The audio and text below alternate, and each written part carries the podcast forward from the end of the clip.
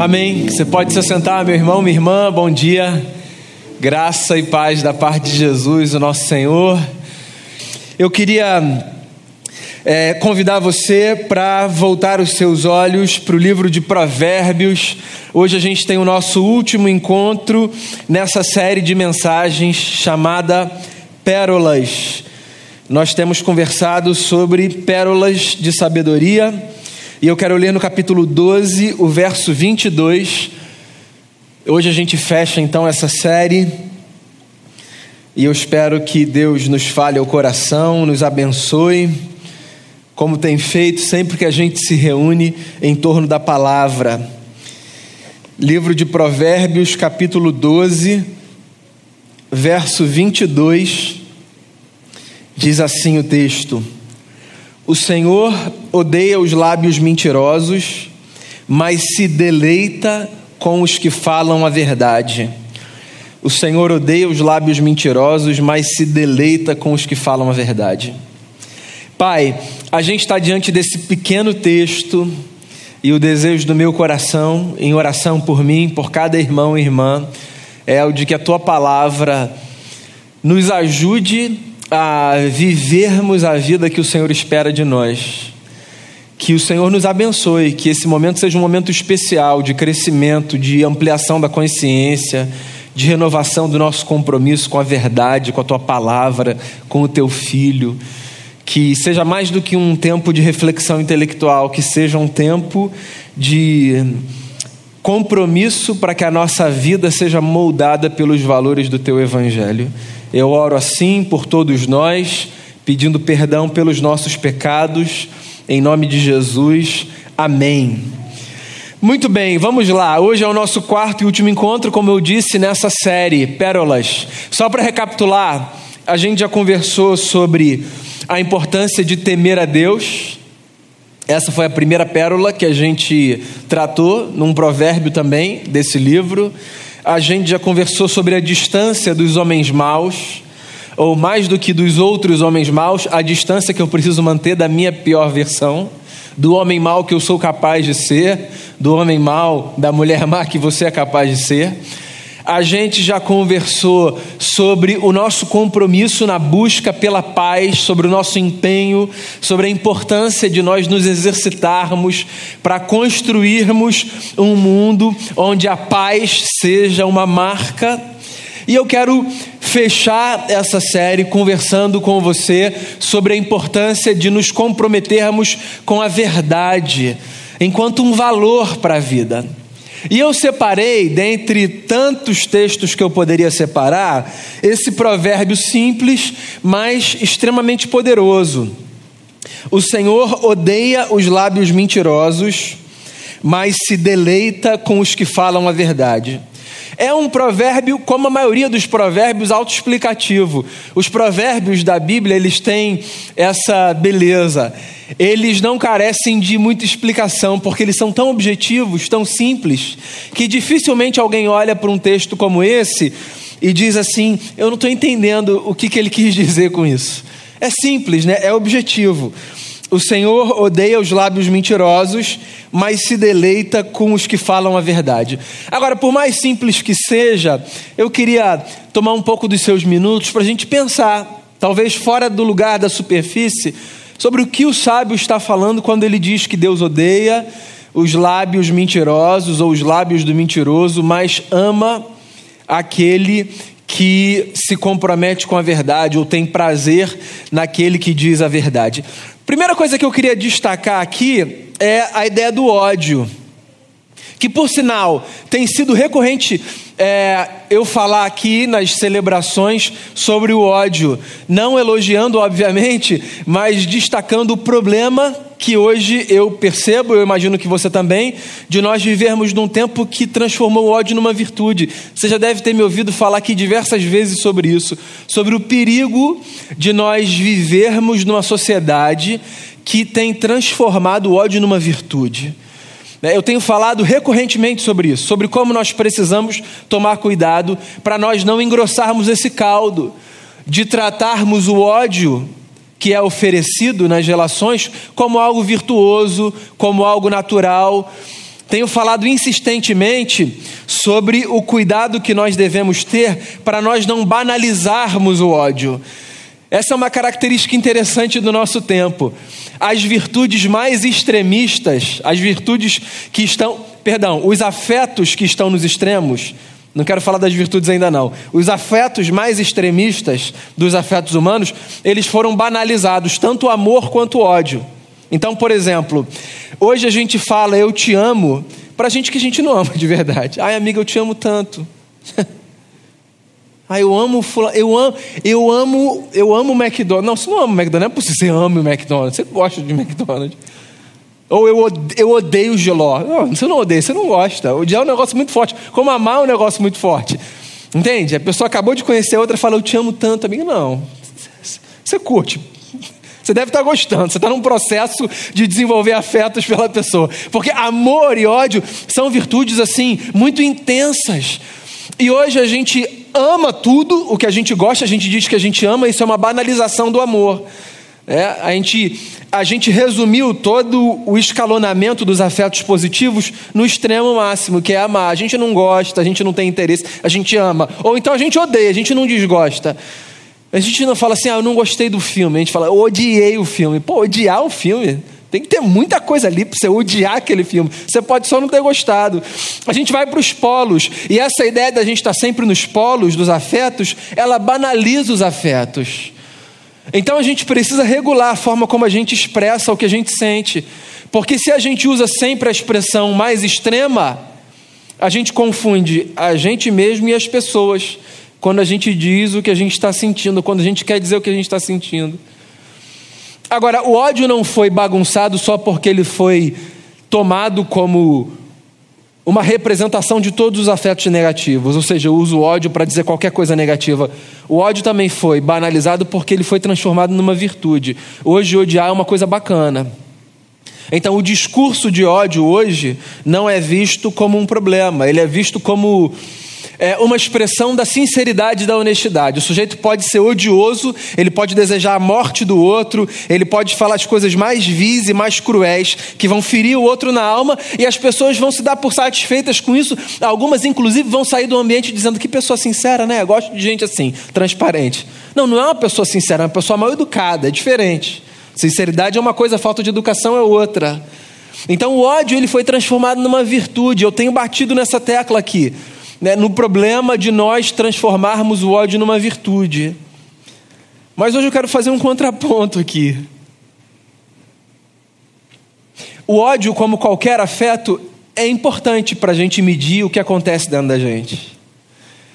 Se por um lado eu tenho dito insistentemente sobre o perigo da gente banalizar e virtualizar esse afeto negativo, por outro lado, é importante frisar o fato de que nós não devemos eliminar esse afeto, essa emoção das nossas experiências.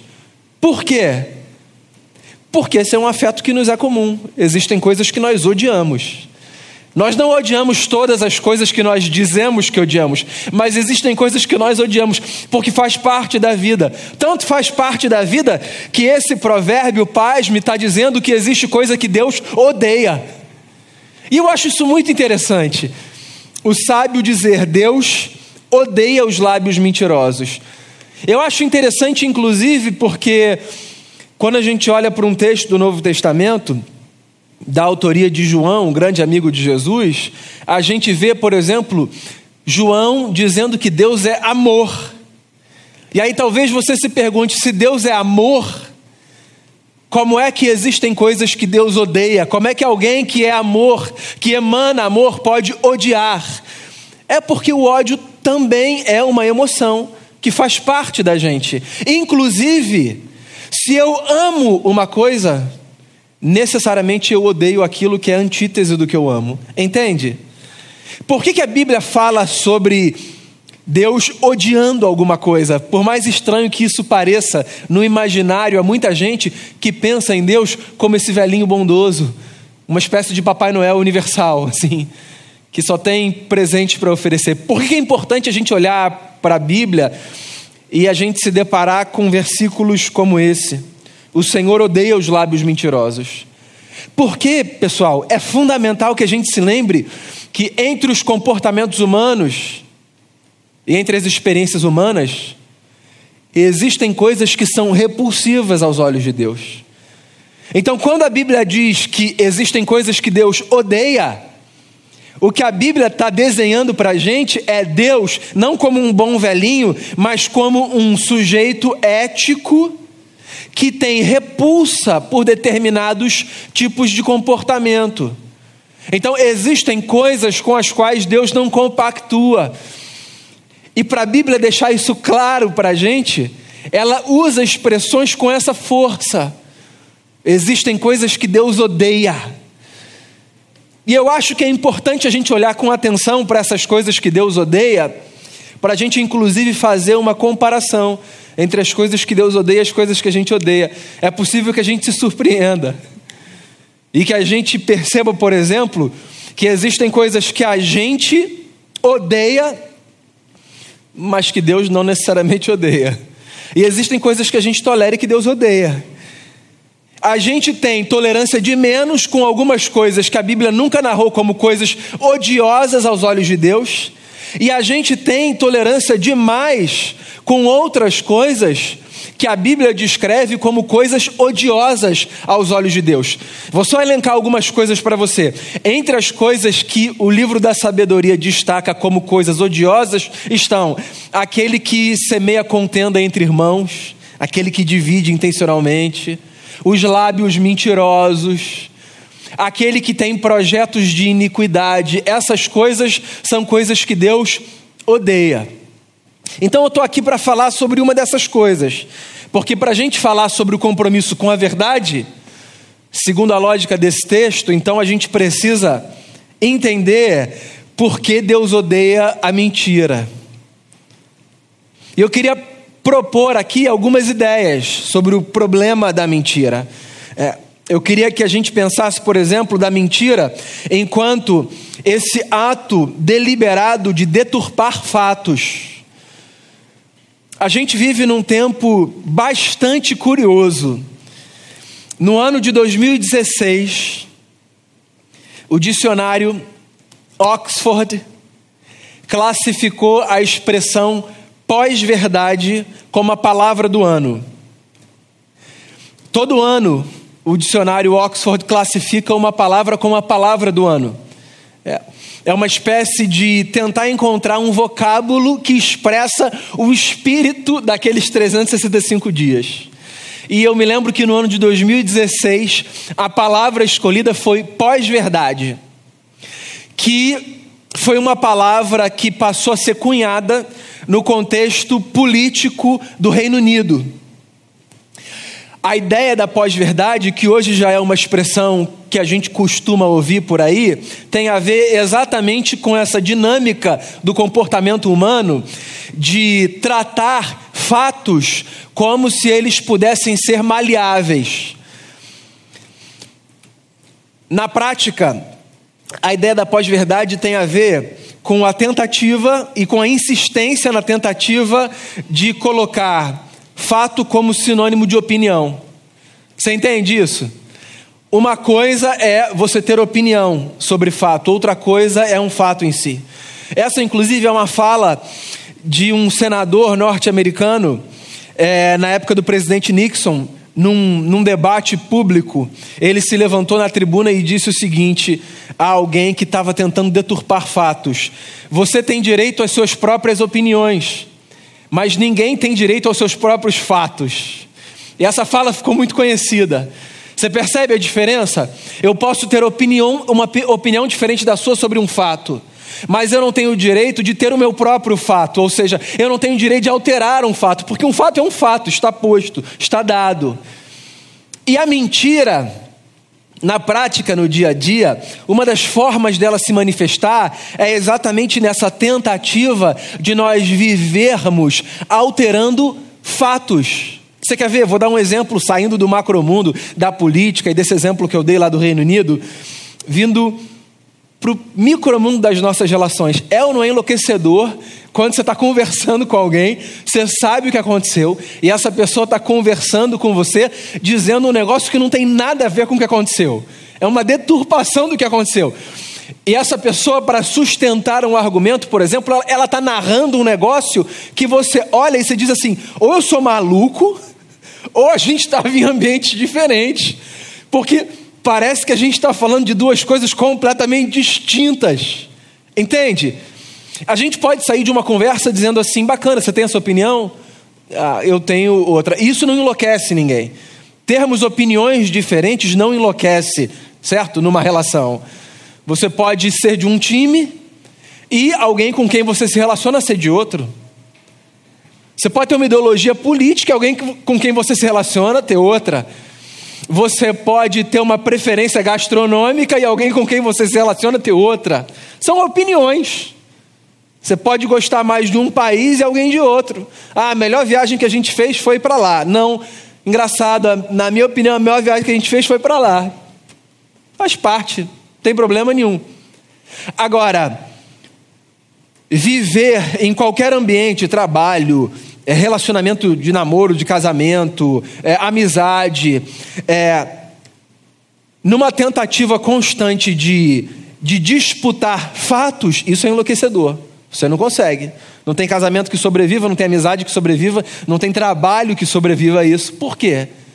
Porque a alteração dos fatos, ela é uma das formas da mentira se manifestar. Então, quando o, sal, o salmo não, quando o, o provérbio diz que Deus odeia os lábios mentirosos, esse provérbio fala sobre o perigo de nós nos engajarmos numa vida que se propõe a deturpar fatos. E aí eu volto com o exemplo da pós-verdade. Num tempo como o nosso, num tempo como o nosso, em que a gente está brincando, sabe, de relativizar fatos, esse negócio é um negócio muito perigoso, muito perigoso. Eu posso não gostar de um acontecimento, mas não faz o menor cabimento eu negar um acontecimento.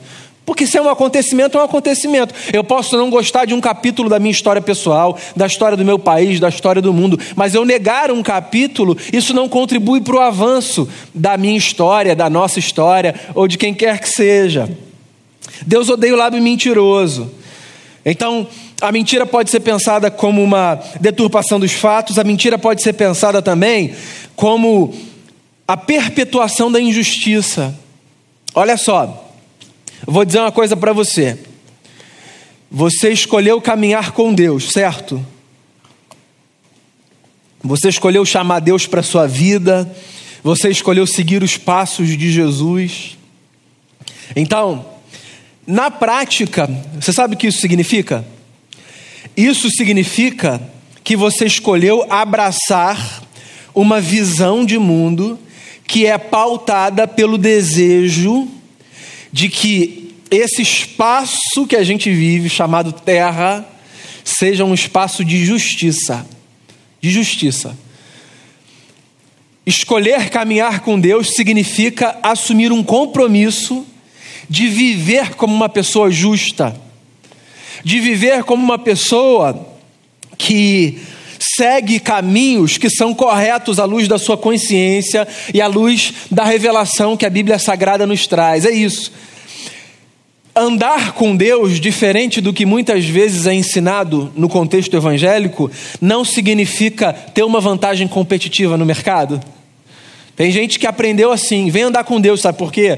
Se você andar com Deus no dia 23 de dezembro, quando você tiver que ir ao shopping para comprar o presente de Natal que você se esqueceu, e o shopping estiver lotado, vai ter uma vaga garantida para você, que é a vaga do crente. Tem gente que aprendeu isso.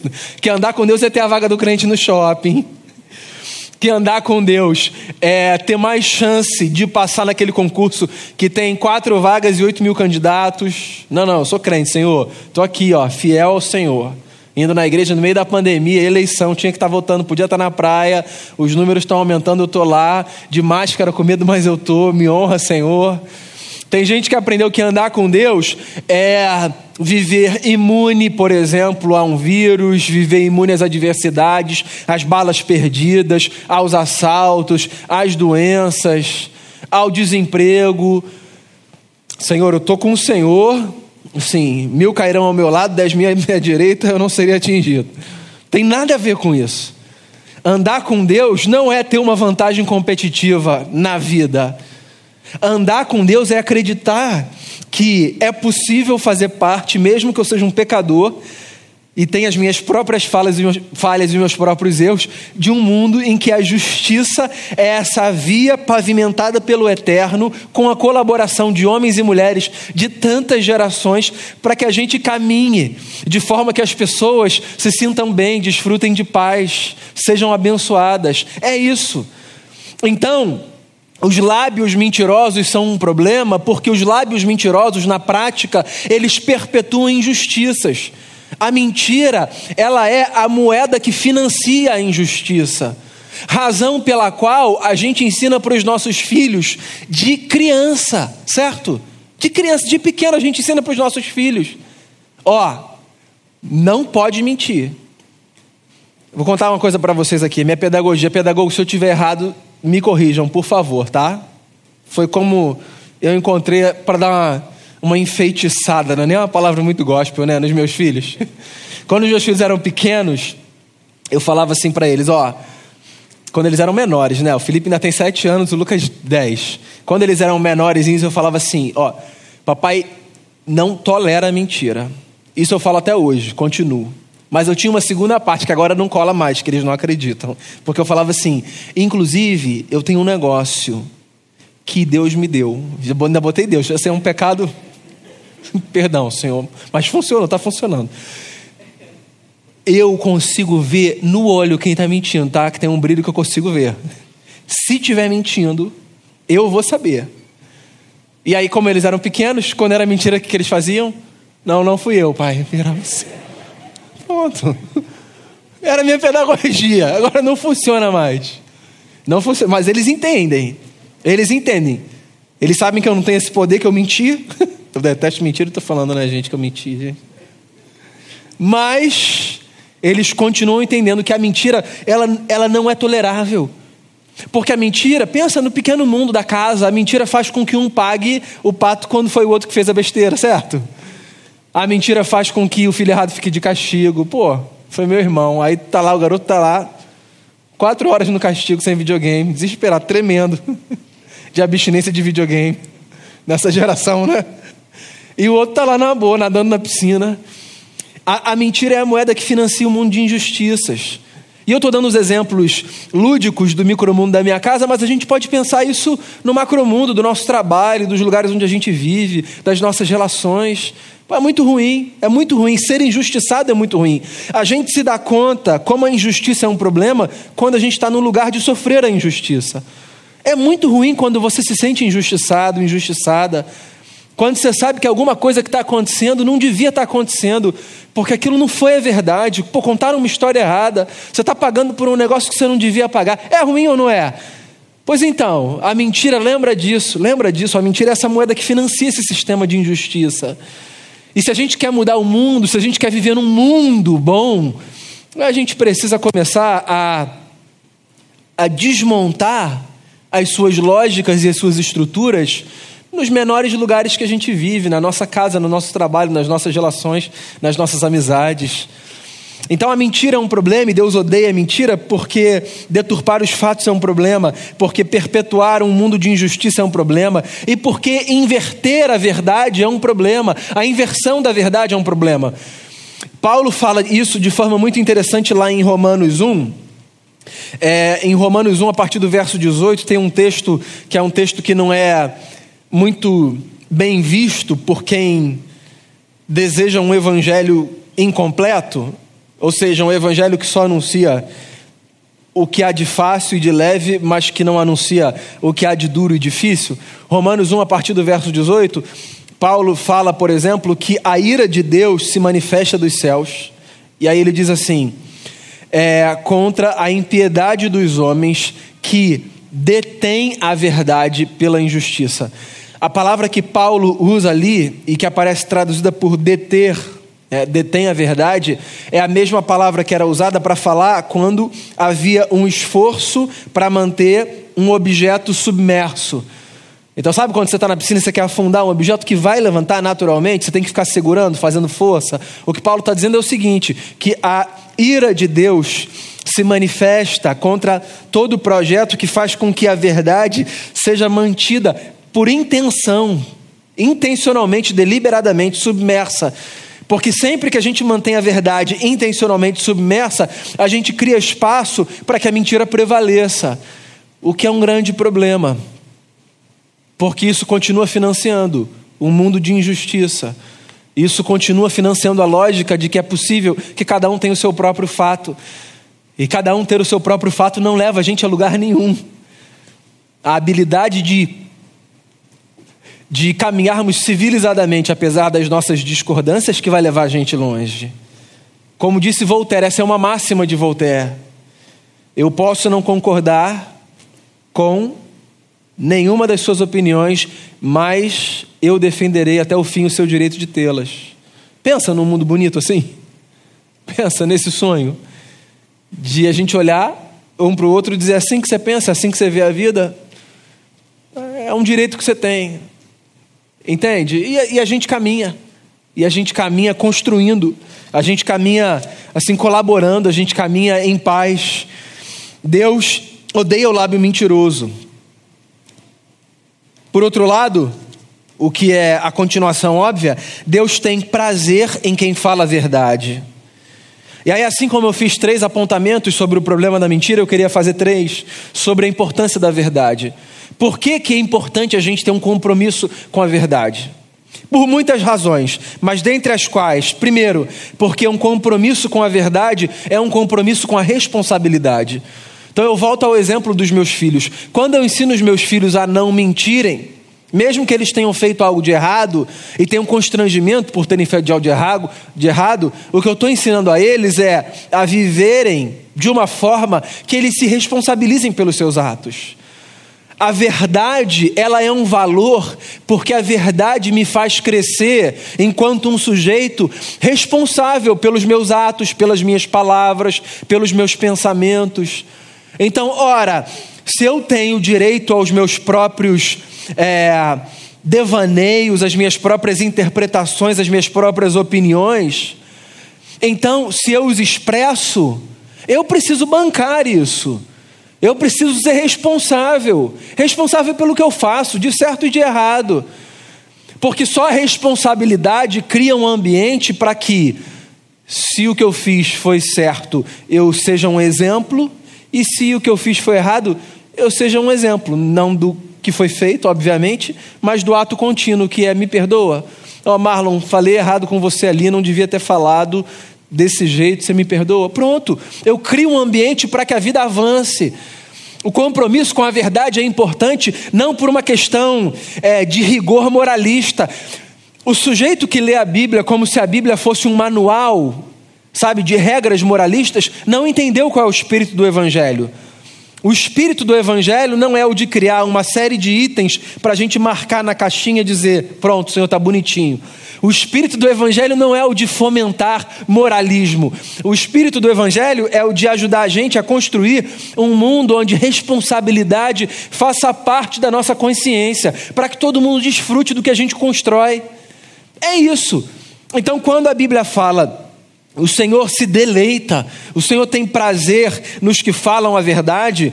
O que a Bíblia está dizendo é que Deus se alegra com o homem e a mulher que constroem um tipo de vida que tem como valor a responsabilidade. A responsabilidade. Num português muito claro, no português da rua, Deus tem prazer com quem vive, me perdoem a expressão, não como um moleque, mas como um homem. Sabe? Quando na rua você vê o camarada dizendo assim: sou sujeito homem, pode acreditar? Ou quando se diz aí: deixa de ser moleque, cara, que atitude é essa? O que está por detrás? Cresça, cresça, vamos crescer para a vida, vamos crescer para esse espaço de amadurecimento que, que passa necessariamente por a gente dizer, eu sou responsável, sou responsável. É a ideia da maioridade, né? A maioridade é um símbolo do ponto de vista da evolução do indivíduo, a maioridade é um símbolo. Não apenas que o sujeito pode tirar carteira de motorista, ou a partir dos 16 pode exercer a sua cidadania votando. Não apenas por isso, mas porque nós estamos nesse processo, sabe, evolutivo da, da jornada humana, nós estamos deixando um estágio onde a gente podia só dizer desculpa, eu não sabia, e nós estamos entrando num outro onde a gente diz desculpa não porque eu não sabia, mas desculpa porque o que eu fiz foi errado, e eu espero fazer certo da próxima vez. O evangelho é para isso, para empurrar a gente para esse tipo de vida. Então, o que a Bíblia está dizendo é que o compromisso com a verdade é importante, porque o compromisso com a verdade tira a gente, saindo agora do exemplo do homem e do moleque e indo para o exemplo que o Novo Testamento dá, se você preferir, para a gente deixar de ser criança que toma leitinho e para a gente passar a ser adulto, deixar de ser um bebê espiritual e passar a ser gente grande. Compromisso com a verdade, por uma questão de responsabilidade, também por uma questão de transparência. Essa é a segunda razão pela qual eu acredito que Deus tenha prazer nos lábios que dizem a verdade. Por quê? Porque poucas coisas são tão nocivas à vida quanto viver na sombra. E aqui a sombra como o contrário da vida na luz. O Evangelho se utiliza muito dessas duas metáforas. A Bíblia se utiliza muito dessas duas metáforas. A vida na sombra, enquanto esse lugar onde as coisas não são discernidas, onde tudo está na penumbra, onde você não consegue ver direito, e a vida na luz. O Evangelho é um convite para a gente viver na luz. O Evangelho é um convite para a gente viver é, a luz do dia. E mais uma coisa aqui que é horrível para as relações. Então, se eu vivo uma relação com a Denise, na nossa conjugalidade, onde eu, eu o tempo todo estou trazendo coisas para a sombra e eu preciso me esconder dela esconder coisas dela. Assim, a chance disso se transformar num problema, disso enfraquecer a qualidade da nossa vida é muito grande, é muito grande.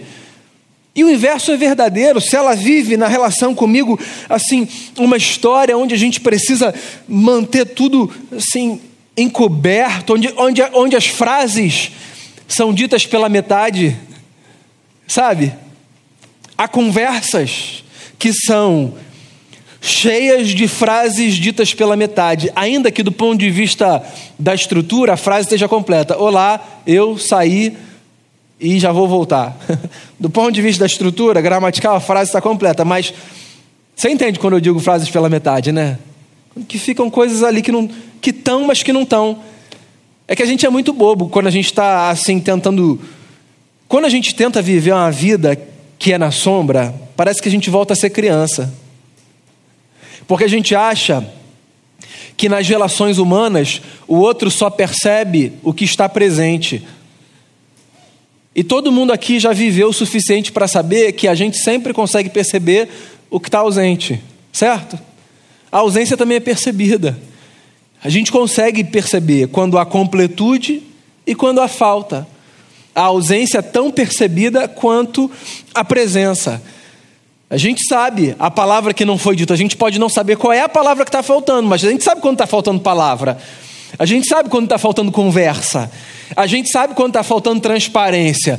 E o Evangelho é um convite para que a gente viva dessa forma, que é a da transparência e não a da falta dela. Compromisso com a verdade é um convite para a gente reorganizar a nossa história a partir desse mistério que é o mistério de termos um Deus inacessível, mas que se permite conhecer. Esse é um símbolo de como a vida deve ser.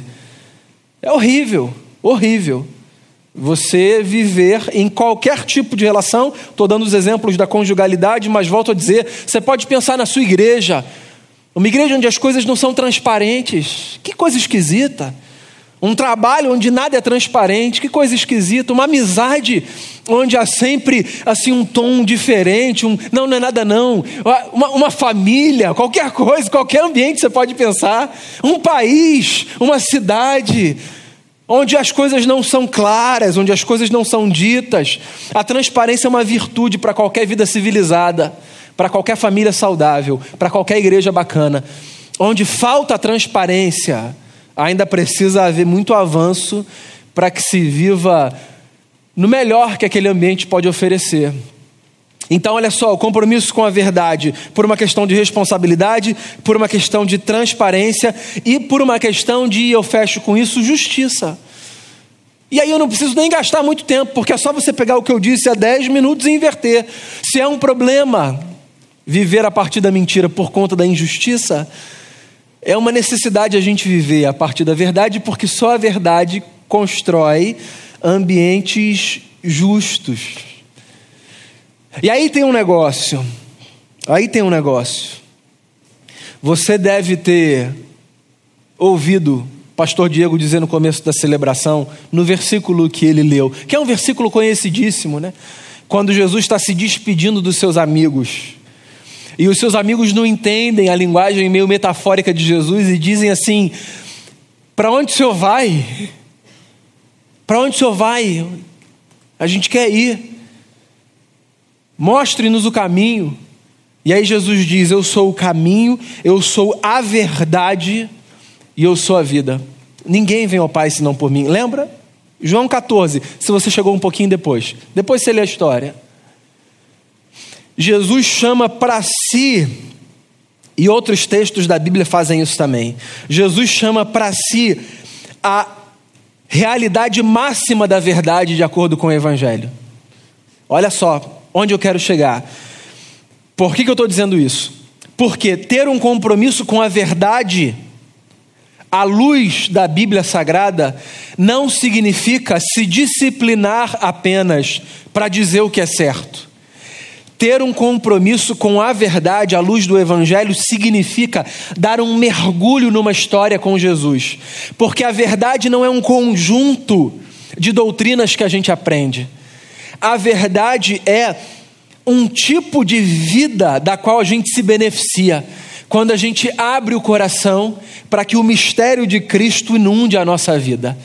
Então, ter um compromisso com a verdade antes de se disciplinar mentalmente e comportamentalmente, para dizer o que é certo, fazer o que é certo, ter um compromisso com a verdade significa render a sua história aos pés do Cristo. Porque mais do que um conjunto de doutrinas que nos mostram o que é certo, a verdade é uma pessoa que nos chama por uma experiência de vida. O que significa, meu amigo e minha amiga, que se você deseja viver a verdade, não é de um manual de regras que você precisa, é de uma experiência profunda com o Evangelho, que me lembra e te lembra que nós somos falhos e pecadores e que só uma vida rendida aos pés de Jesus possibilita que a gente comece a construir as coisas do jeito certo. É isso.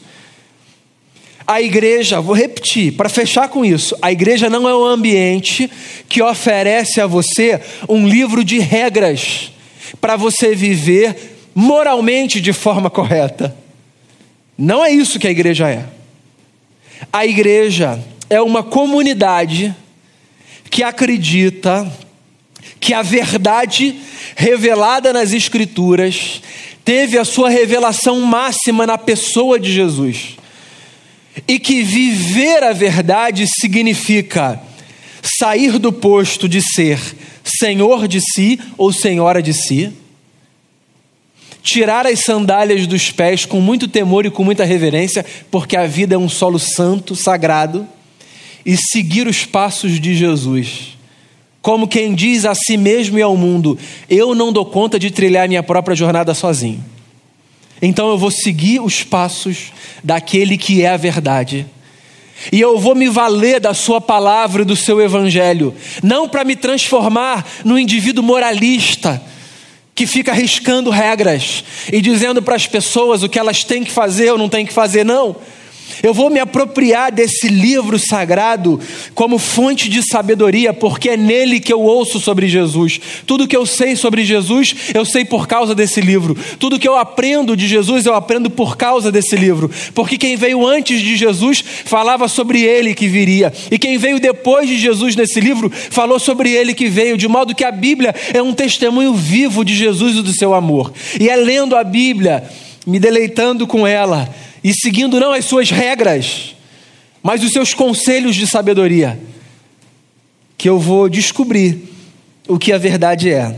E mesmo sabendo que eu sou falho, pecador, erro, miserável, todos os dias eu vou me lembrar da poesia que diz: A tua palavra, Senhor, é luz para o meu caminho, a tua palavra é lâmpada para os meus pés, e é por isso que eu preciso dela, porque é ela que me guia à verdade, que mais do que uma palavra, mais do que regras, é uma pessoa.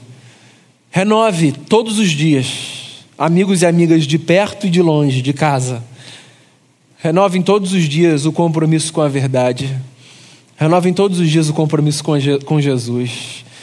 Porque a vida de vocês, a nossa, a minha e a sua, será muito mais bonita. Essa é a minha oração e esse é o meu desejo nessa última mensagem dessa série que eu espero que tenha abençoado a sua vida tanto quanto abençoou a minha. Vamos ouvir uma oração cantada, depois, meu querido amigo, pastor Damião, orará e conduzirá essa celebração até o seu final.